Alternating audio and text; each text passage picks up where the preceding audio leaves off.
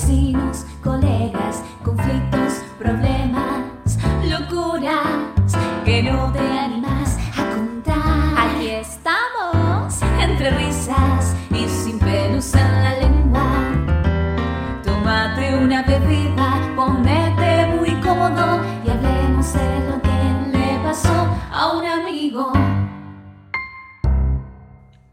Aquí estamos otra semana para hablar de los conflictos, problemas y locuras que nos traen nuestros oyentes, pero primero vamos a empezar con las nuestras, nuestras locuras. Mi nombre es Cristian Escalada y aquí estoy con Fanny Vero. ¿Qué tal? ¿Cómo están?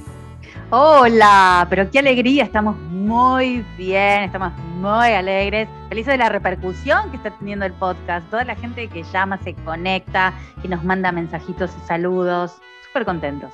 Hola, hola, hola. Sí, muchas gracias a todos, la verdad, por habernos escuchado y contarles que a nosotros nos divierte mucho esto que estamos haciendo. La pasamos bárbaro con cada programa que hacemos eh, y nos gusta mucho compartirlo con ustedes. Así que bueno, espero que se estén divirtiendo también. ¿Cómo les fue la semana? Bien, yo estoy a dieta, si sirve, yo estoy a dieta. ¿Por qué? Así que estoy a dieta porque después de tantos meses de estar con menos actividad física, y de hecho si escucharon el podcast de, anterior, muy auto todo y muy poco social, entonces eh, me he movilizado poquito, así que decidí volver a comer sano, estoy mucho en esa onda de, no tanto de controlar las calorías, pero sí de mejorar la alimentación. Tengo una vida espantosa ahora, ¿no? A partir de ahora, por supuesto. Sufriendo. Dejé todo lo que me gusta, básicamente. Pero la llevamos bien, la llevamos bien.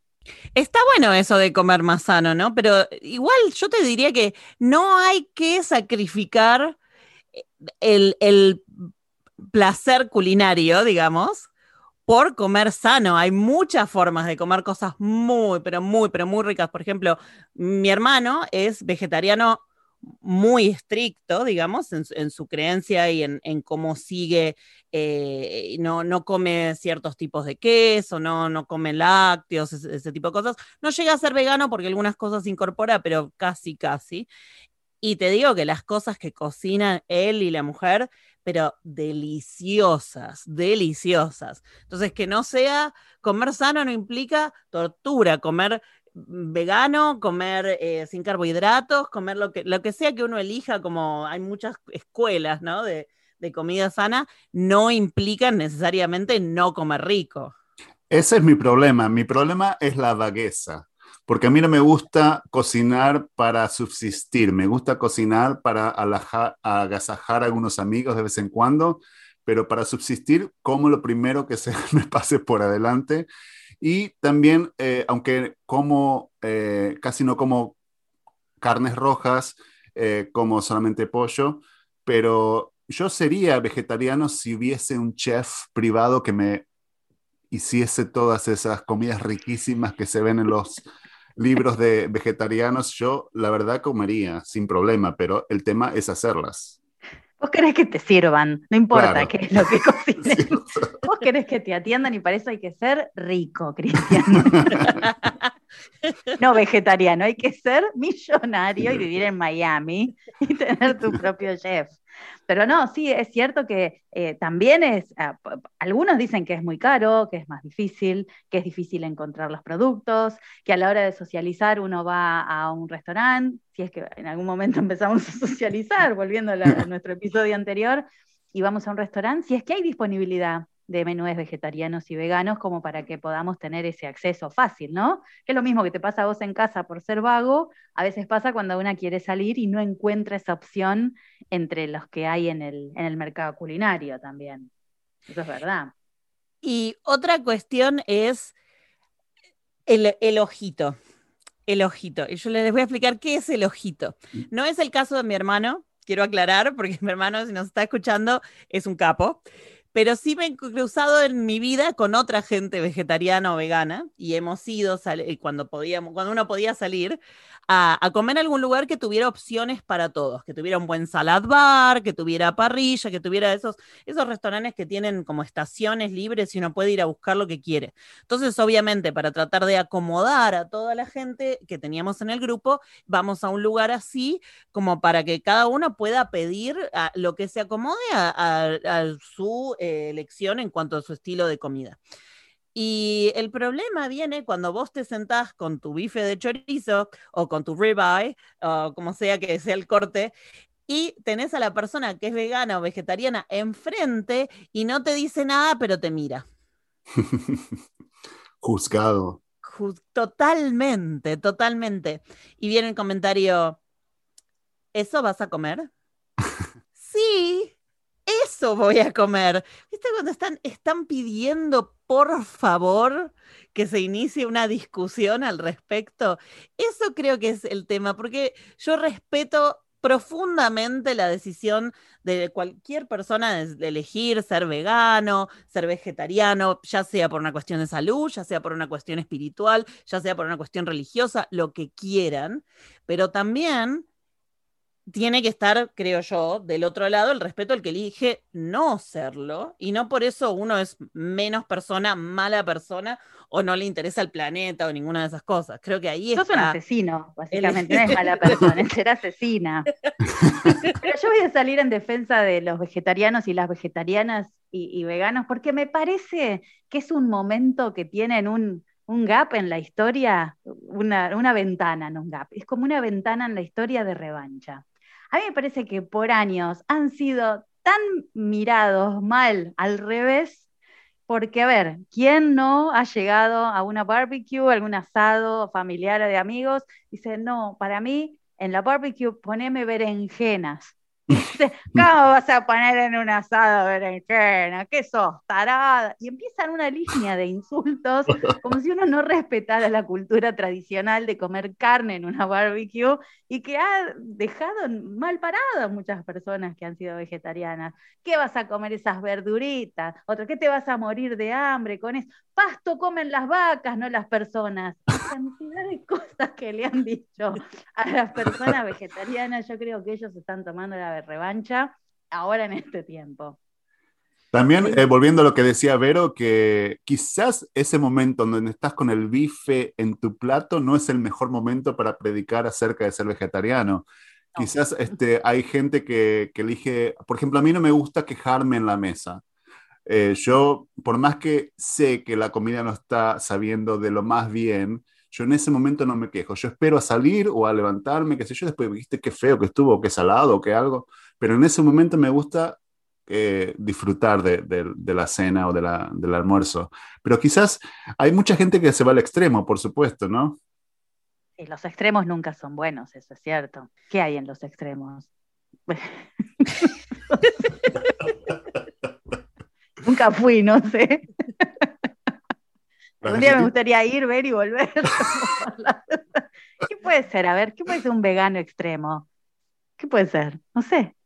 y el extremo ya pasa por, el activismo, ¿no? Hay, hay eh, el activismo, pero en, el mal sentido, eh, porque hay activistas y activistas. Digo, hay em, gente, por ejemplo, que he visto que le trata de dar comida vegana a su perro con todos los problemas de salud que eso le trae al pobre perro. El perro es un animal que tiene un organismo que no está preparado para comer vegano y va a tener deficiencias si come vegano. O por el otro lado, la gente que ya empieza a querer imponer para todos los demás eh, su forma de, comer. Por ejemplo, eh, leí el otro día que hay eh, una Vegan Society que quiere prohibir para todos las galletitas con forma de animalitos. No, ¿cómo? ¿Cómo? Las, animal cookies. Mi infancia está marcada por eso. ¿Cómo que van a prohibir las galletitas de animales? Pero si yo no me como una jirafa. Es, mate, es masa, es azúcar. Es grasa, de hecho, porque las de mala calidad son. Aparte, nunca me podría comer un león porque el león me come a mí.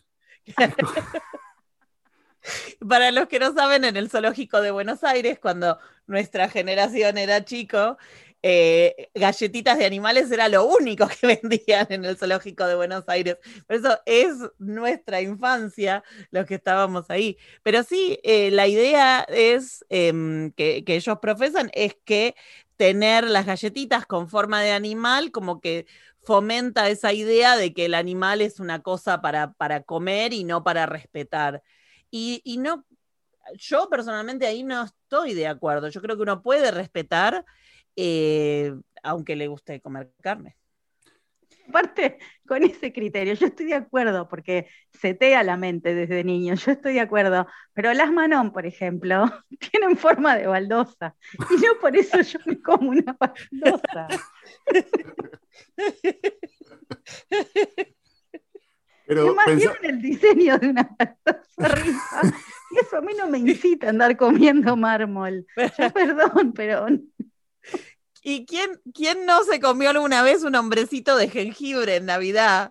bueno, si es para hablar de historia de hombrecitos, tenemos hasta las 9 de la mañana.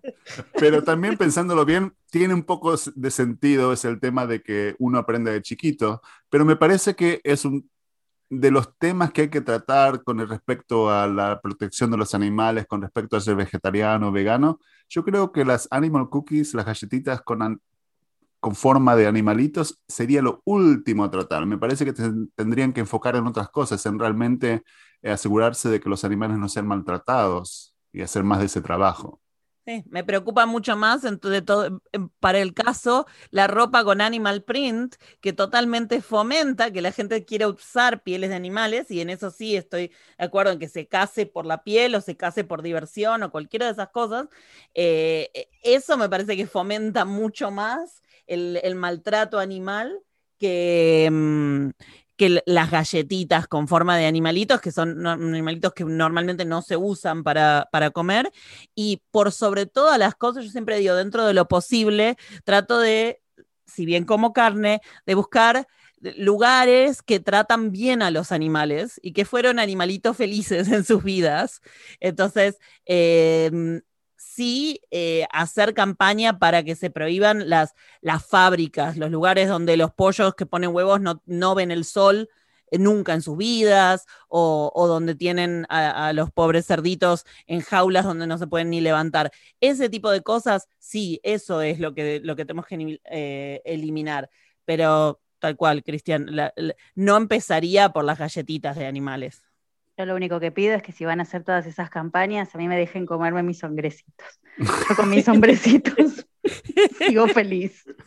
Si querés contarnos lo que te pasó, digo, le pasó a un amigo, solo tenés que mandarnos tu audio por WhatsApp al más 1 503 289 3641 o por email a le pasó a un amigo podcast gmail.com.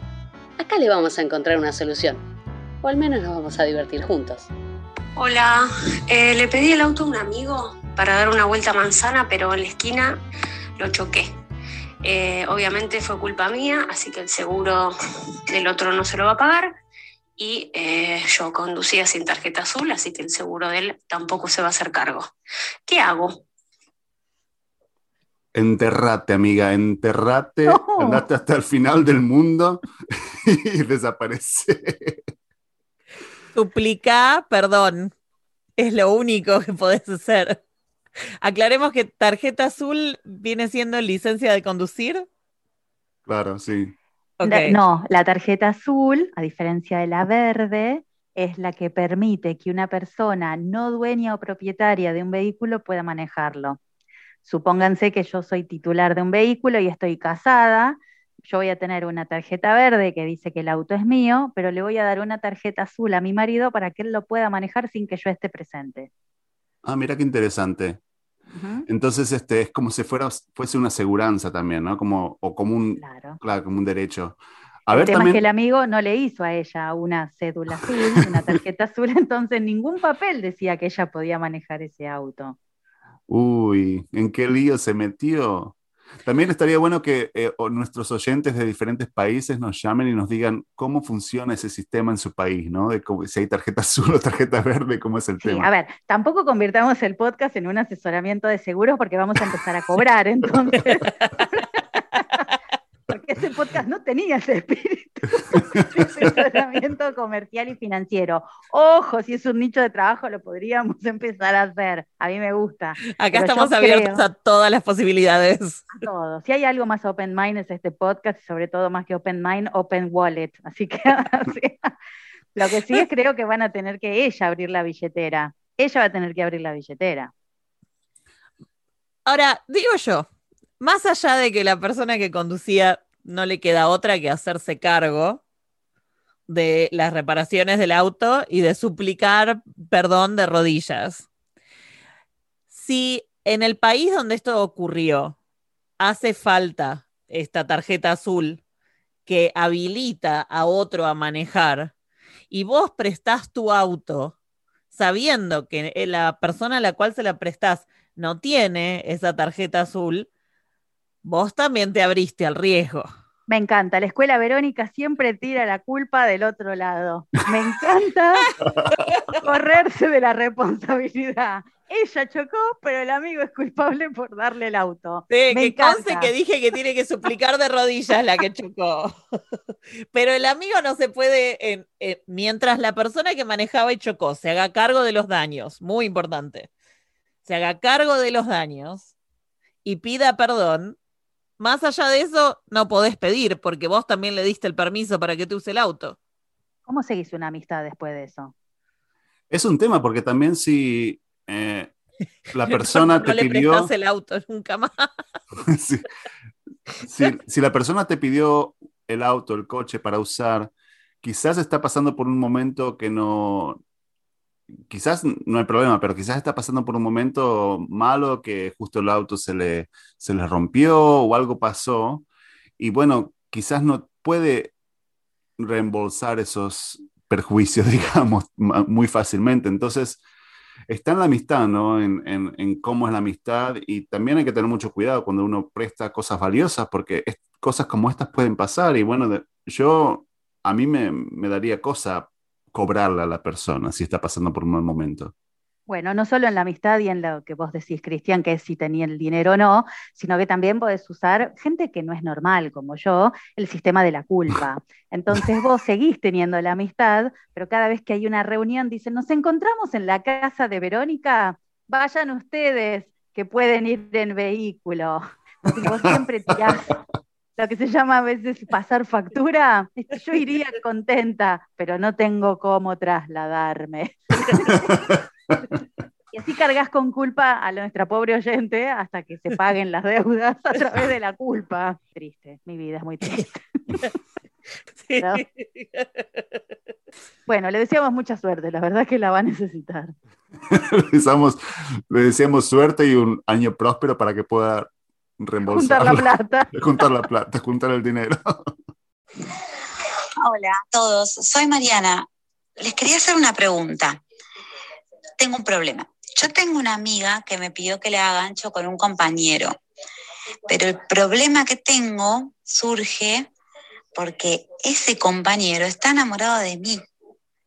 ¿Qué hago? Qué difícil.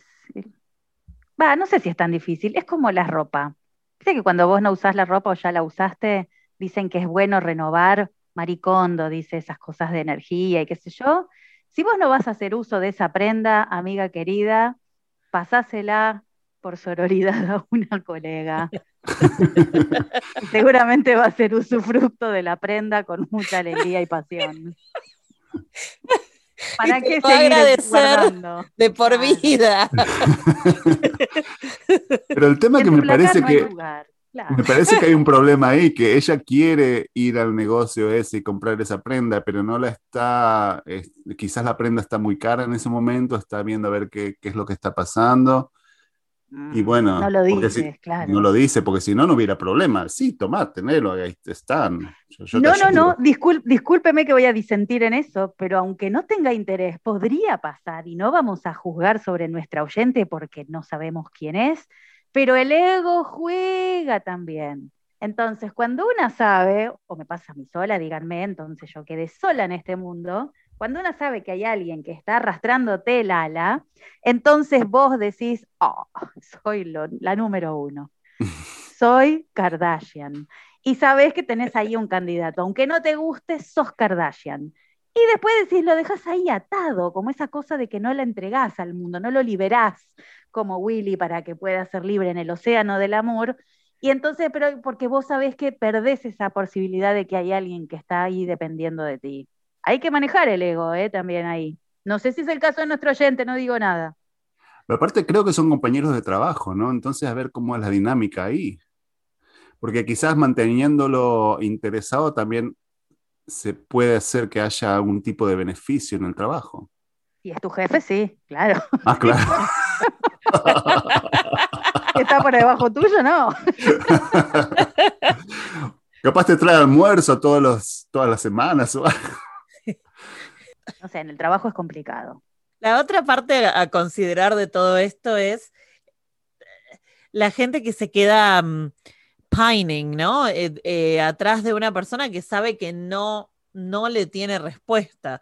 Yo nunca fui de, de esa gente que una vez que alguien no muestra interés o dice, no, mira, esto ya fue, de quedarme atrás intentando recuperar o a ver si te convenzo. Una vez que del otro lado no hay respuesta, nada, sigo con mi vida. Los sentimientos no se van enseguida, pero si vos no te enfocás en otra cosa, no se van a ir nunca tampoco. Entonces este muchacho que sigue enamorado de ella continuamente, ¿hace cuánto tiempo? Yo me muero de por hacerle muchas preguntas a nuestra gente y saber más sobre esta situación. Pero en realidad le diría a este muchacho, muchacho, si no hay respuesta del otro lado, mirá para otro lado, seguí con tu vida, busca algo mejor. ¿Por qué quedarse eh, eh, arrastrándole el ala a alguien que no, no va a responder? Parecería que esta persona, nuestro oyente, realmente no tiene ningún interés en este muchacho, ¿no?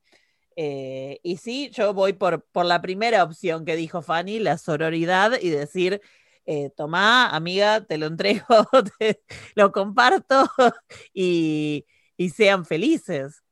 O, o, o, o, o, haciendo honor a la diversidad de este podcast, haciendo honor a los países que nos escuchan y los idiomas que incorporan estos países, hay una última opción siempre, que es el menage trois. Y nadie lo dice, pero es una opción. Y nadie lo dice, pero es una opción. Yo voto por esa. Y nadie le preguntó nada a la señora. Yo voto por esa. Y la felicidad se distribuye entre todos los seres del planeta. Obvio, si están todos de acuerdo, vamos todos, somos todos felices. Somos seis, anotanos. Si querés opinar sobre alguno de los mensajes que escuchaste o si hablamos de tu situación y querés contarnos qué pasó, entonces envíanos un audio por WhatsApp al más 1 503 289 3641 o a nuestro email le pasó a un amigo podcast gmail.com. Y esto fue todo por hoy. Muchísimas gracias por estar ahí. Si les gustó nuestro episodio de esta semana, por favor compártanlos con sus amigos, amigas, amigues. Mándenlos por WhatsApp. Necesitamos su apoyo y le damos muchísimas gracias por estar acá. Acuérdense que estamos en nuestras plataformas sociales. Estamos en Instagram. Le pasó a un amigo podcast. En Twitter somos arroba le pasó a un guion bajo amigo. Y nuestra página le pasó a un amigo podcast.com, donde también tenés ahí el enlace para escucharnos en todas las plataformas donde escuchás tus podcasts favoritos. Y como todas las semanas, acuérdense que todo lo que hablamos en este episodio. A un amigo. ¡Chao! Bye. Hasta Chao, la chao, próxima.